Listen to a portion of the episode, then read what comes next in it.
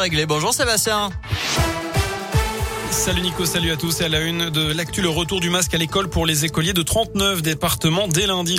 Annonce de Gabriel Attal. Tout à l'heure, une décision justifiée par une petite poussée de l'épidémie en Europe et donc en France après des semaines de baisse.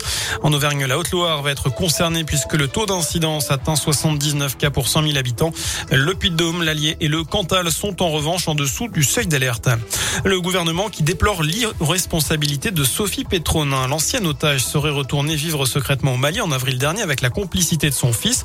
Cette humanitaire de 76 ans avait été libérée en octobre 2020 après 4 ans de captivité contre une rançon et la libération de plusieurs djihadistes. Dans le reste de l'actu, les femmes travaillent gratuitement depuis 9h22 précise ce matin et ce jusqu'à la fin du mois de décembre.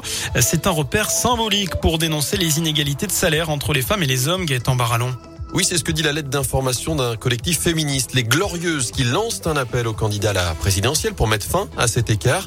Alors pour établir le jour et l'heure, le collectif se base sur des stats européennes établies depuis 2015 et la tendance n'est pas à l'amélioration. Cette année, la différence atteint 16,5%, un point de plus que l'an dernier où la date avait été fixée au 4 novembre à 16h16. Dans leur lettre, les Glorieuses demandent que les subventions soient versées seulement aux entreprises qui mènent une véritable lutte en la matière.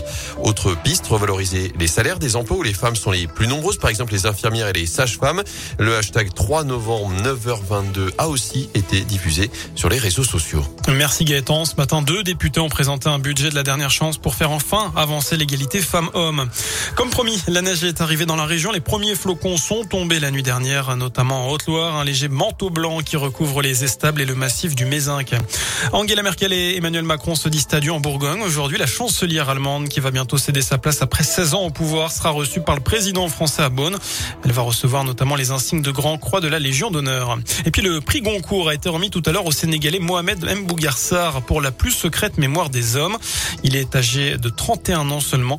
Euh, de son côté, Amélie Nothomb a remporté le prix Renaudot avec son 30e roman Premier sang. On passe au sport, le tirage au sort du septième tour de la Coupe de France. Les clubs auvergnats sont fixés.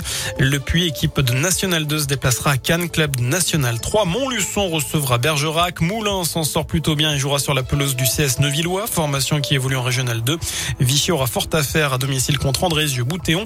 Et puis Blavosi a tiré le gros lot. Les altiligériens vont affronter Rodez. Quatre divisions séparent les deux clubs. Les rencontres auront lieu les 13 et 14 novembre. De son côté, le Clermont Foot vient de faire signer le premier contrat professionnel de Yadali Diaby. Le milieu de terrain de 21 ans s'est engagé avec le club auvergnat jusqu'en 2025. Ses performances avec l'équipe réserve ont convaincu de lui faire passer une étape supplémentaire. Il a choisi de porter le numéro 28. Voilà pour l'essentiel de l'actu. Excellente fin de journée.